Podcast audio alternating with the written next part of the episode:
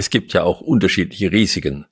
Und äh, vielleicht bei den Risiken, die ich tragen kann, da kann ich versuchen, meinen Vertrauensvorschuss zu üben. Wenn ich sagen kann, und wenn das schief geht, dann schmeißt mich das nicht um. Äh, bei Sachen, die dann, sag mal, existenzgefährdend werden, werde ich anders vorgehen. Ich glaube, das kann man auch unterscheiden, aber man kann versuchen, gerade an so kleineren Sachen den Vertrauensvorschuss zu üben. Und das macht das Leben leichter und fröhlicher. Herzlich willkommen beim Gedankengut Podcast mit Wolfgang Gutballett und Adrian Metzger im Dialog zu Fragen und Impulsen unserer Zeit. Schön, dass du dabei bist. Vertrauen zu schenken und Vertrauen geschenkt zu bekommen, Wolfgang, hört sich erstmal ganz nett an. Aber wenn wir die Perspektive etwas größer machen und auf die ganze Welt schauen und uns überlegen, wie eine Welt aussehen würde ohne Vertrauen, und wie eine Welt aussehen würde, die um ein Vielfaches mehr Vertrauen hätte wie die jetzige Welt, dann merken wir, was eigentlich für eine Kraft da drin steckt und was alles möglich wird durch Vertrauen und vielleicht auch noch möglich werden könnte in Zukunft. Und deshalb wollen wir in dieser Podcast-Folge über das Thema Vertrauen sprechen und starten möchte ich mit der Frage an dich, was steckt für dich in dem Wort selbst? Was steckt im Wort Vertrauen? Ja, das Wort Vertrauen kommt ja von Trauen, äh, fest glauben. Und das steckt in diesem Wort drin. Und wenn ich das Wörtchen ver, die Silbe ver davor setze, dann ist das für mich immer etwas, was Dauerhaftigkeit oder meistens jedenfalls Dauerhaftigkeit äh, verspricht.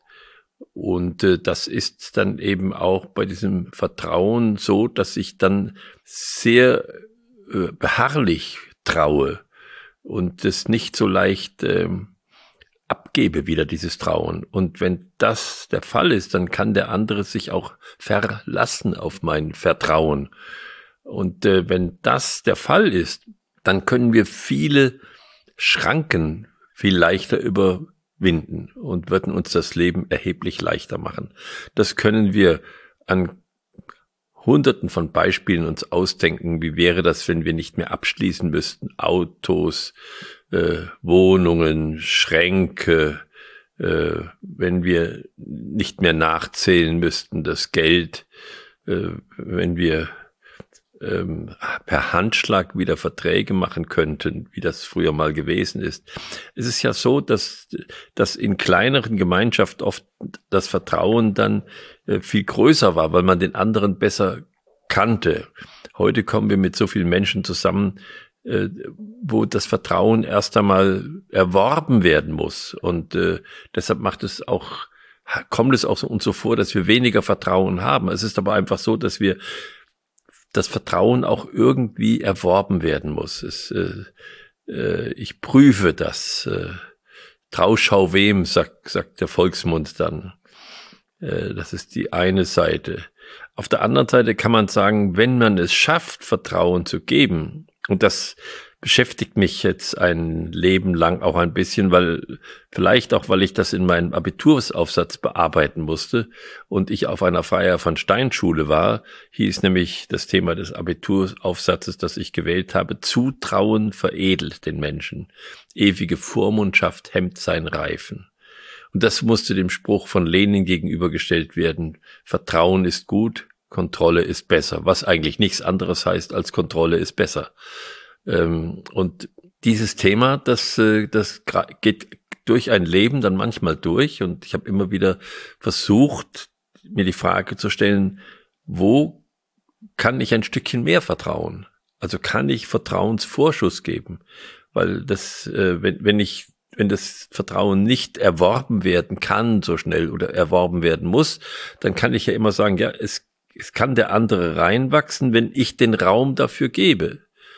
Und das ist, glaube ich, eine bisschen eine Mutfrage äh, und auch eine, ja, eine Persönlichkeits- oder Charakterfrage, ob man das kann, äh, ob man mehr misstrauisch ist grundsätzlich und sagt, na, ich gucke mir das dreimal an, bevor ich dem vertraue, oder ob man sagt, na, ich vertraue dem jetzt mal und das wird schon gut. Ich weiß, ich bin zurückgekommen von einer Reise als Junge und habe einen Menschen kennengelernt auf dem Schiff äh, von England nach Deutschland und äh, der hat mir geschildert, dass er Geld braucht und ich habe ihm das Geld gegeben.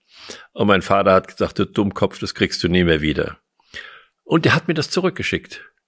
Da war ich so froh, allein schon deshalb, weil äh, nicht nur weil ich das Geld hatte, sondern weil ich zeigen konnte, dass es doch vernünftig ist, einem anderen Menschen zu vertrauen. An der Stelle finde ich es immer interessant, dass wir Menschen mehr vertrauen, die mehr so sind wie wir selbst. Also hm. die quasi in einer Situation sind, mit der wir uns identifizieren können, aber auch schon so Dinge wie, dass man die gleiche Herkunft, ein ähnliches Aussehen, Hobby, Religion ist ja auch ein großer verbindender Punkt, um Vertrauen zu anderen Menschen zu haben, was an sich ja komplett irrational ist. Nur weil die Person auch gerne Fahrrad fährt, heißt, die nicht, heißt das nicht unbedingt, dass sie jetzt vertrauenswürdiger ist als eine Person, die nicht gerne Fahrrad fährt. Ja. Aber es ist natürlich diese Tendenz dahin. Was würdest du sagen, sind Faktoren, an denen wir festmachen? machen, ob wir einen Vertrauensvorschuss geben wollen oder nicht? Du hast schon gesagt, es gibt die eigenartigsten äh, Punkte, an denen wir das festmachen können. Ich kann nur sagen, woran mache ich das fest? Äh, das heißt, ich kann es eigentlich nicht sagen, weil es ist so äh, wie eine Ahnung, wenn ich einem Menschen begegne. Früher hat man gesagt, man muss dem auf die äh, rechte Schulter schauen und gucken, ob da ein weißer oder ein schwarzer Rabe sitzt.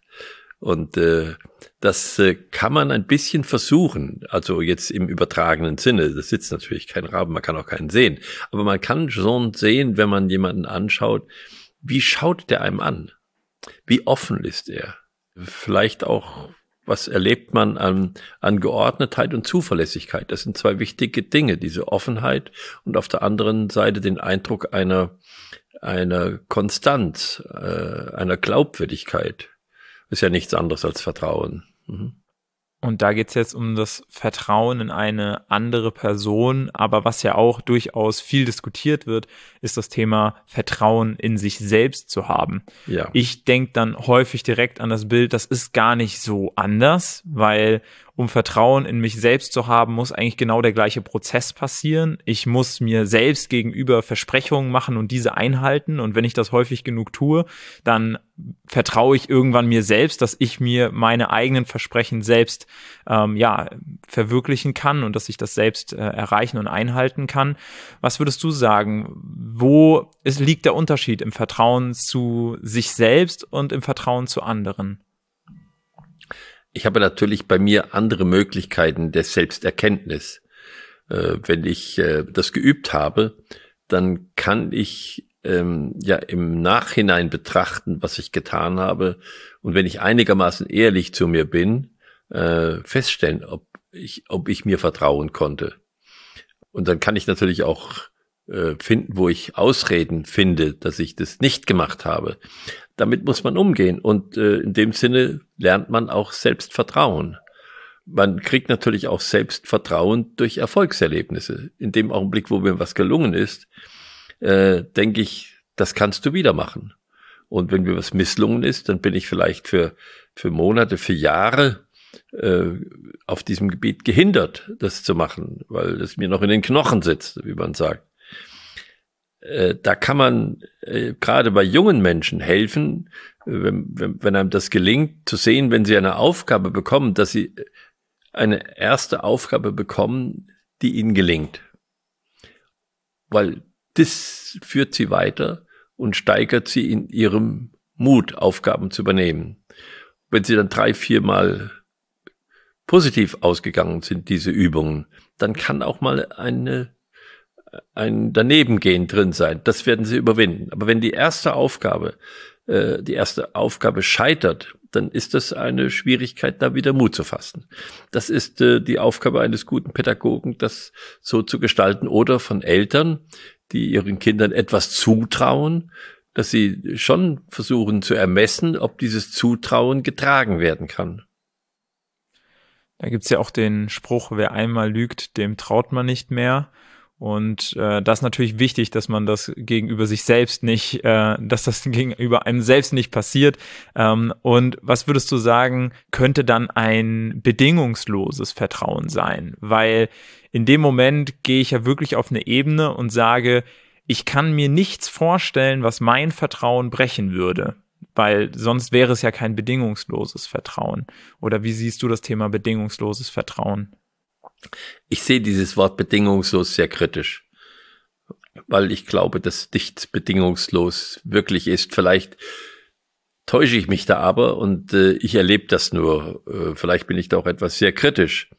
Äh, es ist genauso wie das bedingungslose Grundeinkommen. Es, äh, wenn wir auf den anderen schauen, dann werden wir uns etwas denken und wir werden sagen, ja, ähm, wenn der das bekommt, dann müsste er auch das und das machen. Also auch wenn die Bedingung nicht ausgesprochen ist, dann haben wir oft Bedingungen, die wir im Hinterkopf haben.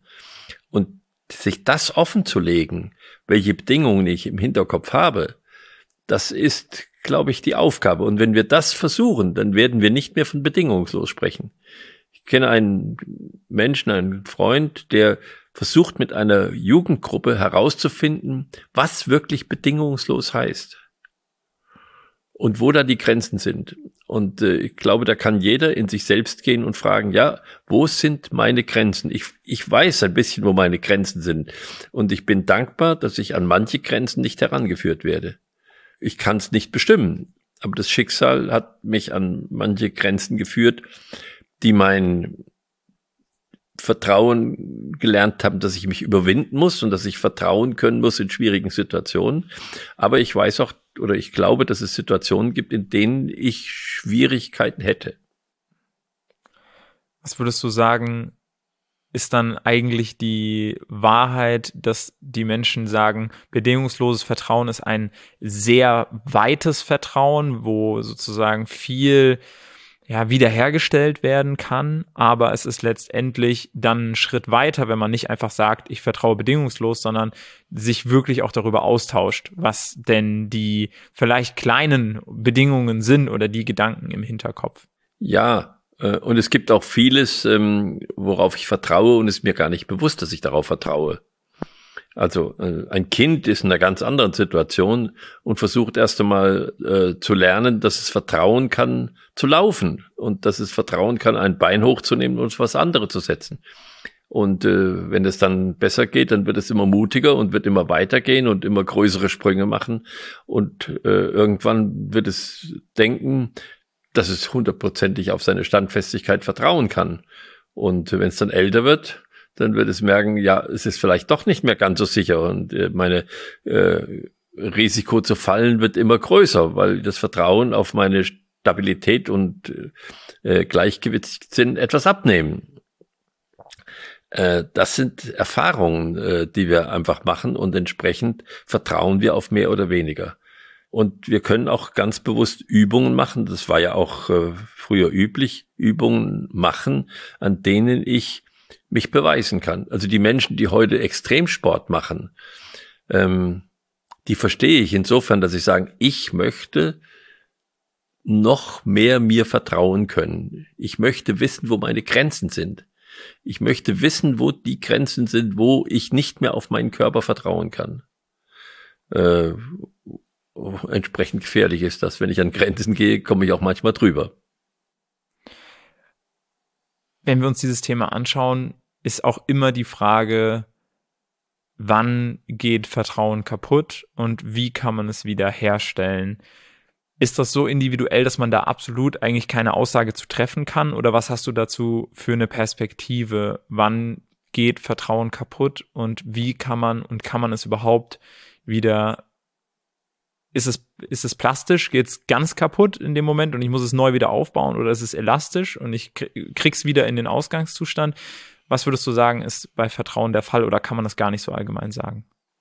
Ich glaube, das kann man nicht allgemein sagen. Das ist bei jedem Menschen unterschiedlich. Es gibt Menschen, wie du vorhin gesagt hast, wer einmal lügt, dem glaubt man nicht. Und wenn er selbst die Wahrheit spricht. Also da ist für mich dann, äh, oder für denjenigen dann Ende. Es gibt Menschen, die fallen immer wieder auf den gleichen Trick rein, weil sie einfach nicht lernen, dass in bestimmten Situationen sie vorsichtig sein müssen. Also die haben genau die umgekehrte Tendenz. Sie lernen nicht ihr, ihr Vertrauen äh, an den Erlebnissen zu orientieren. Beides gibt es. Es ist ja äh, eine Frage, ob mein Vertrauen mehr im Denken liegt mit dem anderen oder im Herzen oder ob es mehr körperlich begründet ist. Das sind drei unterschiedliche Dinge. Und ähm, je nachdem, glaube ich, ist auch das Wiederherstellen des Vertrauens ein unterschiedlicher Weg. Wenn ich meinem Denken vertrauen kann, das ist etwas anderes, als wenn ich meinem Herzen vertrauen kann äh, oder meinem Körper vertrauen kann. Und das gilt natürlich dann auch mit dem anderen. Nehmen wir mal zwei Kletterer, äh, die wirklich auf die körperliche Fitness des anderen auch zu vertrauen haben das, das muss erprobt sein und, äh, und ich muss bereit sein, das Risiko, dass er mal fehlt, äh, mitzutragen. Mm, das ist eine besondere Vertrauenssituation. In einer Welt, die immer anonymer wird und man eigentlich schon fast sagen muss, dass jemand, ja, naiv ist, wenn er keinen Vertrag macht, wenn er sich nicht es schriftlich bestätigen lässt, was vom anderen zu erwarten ist. Wie schafft man es in so einer Welt wieder mehr hin zu Vertrauen zu kommen? Hm. Das ist, ähm, das hängt mit damit zusammen, dass wir den, dass wir keine Geduld mehr haben, dass wir einen Menschen sehen und dann etwas mit ihm machen und äh, nicht äh, warten können, bis sich eine entsprechende Vertrauensbeziehung entwickelt hat. Äh, ich glaube, da müssen wir uns an manchen Stellen etwas mehr Geduld nehmen. Das hilft, um den anderen kennenzulernen. Und wir müssen auch den Mut haben, mit dem anderen in Gespräche zu gehen, in denen auch mal Auseinandersetzungen stattfinden, um zu sehen, wie er auf, in dieser Situation reagiert und nicht nur mit ihm Kaffee zu trinken äh, und sich auf die Schulter zu klopfen da fehlt uns ein, ein, bisschen die, die Technik inzwischen für. Früher war es so, und ich selbst habe noch eine, eine Computeranlage gekauft auf der, der Messe äh, in Hannover, äh, die doch sehr teuer war, mit Handschlag. Äh, das war in den, das war in den Ende der 70er, Anfang der 80er Jahre. Da war das noch möglich. Aber natürlich kannte ich den Verkäufer und hatte schon ein paar Mal mit ihm gesprochen. Ähm, und äh, das ist, äh, das ist eine mutige Angelegenheit. Was ich jetzt aber erlebe, ist, wenn ich früher einen Grundstückskaufvertrag gemacht habe, war der drei Seiten. Ich hätte den auch selbst schreiben können. Und ich habe ihn auch verstanden. Wenn ich heute einen Grundstückskaufvertrag mache, dann sind eine ganze Reihe Passagen drin, von denen ich gar nicht mehr genau weiß, wozu die drinstehen und was die bewirken und was die bedeuten können. Das sind dann 20 Seiten, 25 Seiten. Und der arme Notar tut mir leid, weil er das alles vorlesen muss. Äh, also da ist die Welt schon sehr kompliziert geworden. Und äh, wenn wir an unsere ganzen Datenschutzrichtlinien denken, was wir da inzwischen für Welle aufstellen, ähm, da sehen wir, dass äh, in dem Maße, in dem wir anonymer werden und äh, äh, dass einfach das Leben doch komplizierter wird. Und die Freizügigkeit, die wir mal hatten, so äh, nach dem Krieg und die ja nach dem Krieg gewachsen, gewachsen, gewachsen, gewachsen ist, die ist jetzt dabei, wieder runterzugehen, runterzugehen, runterzugehen. Und wir machen überall Einschränkungen, was wir äh, nicht mehr dürfen. Äh, das ist schade. Und äh, wie kommen wir dagegen an? Ich glaube, es geht nur, indem wir wieder darauf achten, mit dem wir etwa, mit wem wir etwas machen, das ohne Gier machen, sondern wirklich machen im Vertrauen miteinander, zueinander und aufeinander. Und äh, das kann nur helfen, äh, auch jetzt äh, gesamtpolitisch, wenn wir sehen, äh, wie sehr wir alles, was, was uns begegnet, als Fake News erklärt bekommen und wir eigentlich so viel Informationen haben und so viele, die dann Fake News sind und wir gar nicht wissen, ist Fake News nur eine Fake News oder äh, eine Fake News von der Fake News oder von der Fake News. Also es wird immer, immer komplizierter für uns herauszufinden, auf was wir wirklich vertrauen können. Abschließend kann man noch sagen, es bleibt die Aufgabe jedes Einzelnen, Vertrauen zu schenken an den Stellen, wo man es machen kann. Man darf sich nicht davon abhalten lassen, wenn man auch mal falsch vertraut hat, in Anführungszeichen beziehungsweise muss man immer auch den Menschen, mit denen man in eine Beziehung geht, versuchen zu signalisieren und ehrlich auch dann im Nachgang versuchen, das ähm, einzulösen, dieses Versprechen, ähm, dass man im Sinne des anderen handelt und den anderen bei den Entscheidungen mitträgt. Und äh, selbst wenn man dann mal sein Versprechen nicht halten kann, ähm, der andere das Vertrauen hat, dass das ähm, jetzt im, im gemeinsamen Sinne war, in Anführungszeichen, oder es einfach äh, ja eine Möglichkeit war, ähm, da einen Ausweg zu finden in dieser Situation und dass dann die Beziehung nicht äh, insofern gefährdet, dass da eben keine Vertrauensbasis in Zukunft mehr geschaffen werden kann. Es gibt ja auch unterschiedliche Risiken. Und äh, vielleicht bei den Risiken, die ich tragen kann, da kann ich versuchen, meinen Vertrauensvorschuss zu üben. Wenn ich sagen kann, und wenn das schief geht, dann schmeißt mich das nicht um. Äh, bei Sachen, die dann, sag mal, existenzgefährdend werden, werde ich anders vorgehen. Ich glaube, das kann man auch unterscheiden, aber man kann versuchen, gerade an so kleineren Sachen den Vertrauensvorschuss zu üben. Und das macht das Leben leichter und fröhlicher. Wunderbar. Das ist doch jetzt ein schöner Abschluss für diese Folge. Vielen Dank, Wolfgang, Bitte. für diesen Impuls und vielen Dank dir als Zuhörer, als Zuschauer, dass du beim Gedankengut Podcast wieder mit dabei warst. Schau gerne auf unserem YouTube-Channel Gedankengut vorbei. Da gibt's uns als Videoformat zum Anschauen und wir sind natürlich auch auf den unterschiedlichen Podcast-Plattformen vertreten, sodass du uns runterladen und ins Ohr stecken kannst auf deinen Spaziergängen, Autofahrten, was auch immer du vorhast. Wir wünschen ganz viel Erfolg beim Vertrauensvorschuss und freuen uns, wenn du beim nächsten Mal wieder mit dabei bist.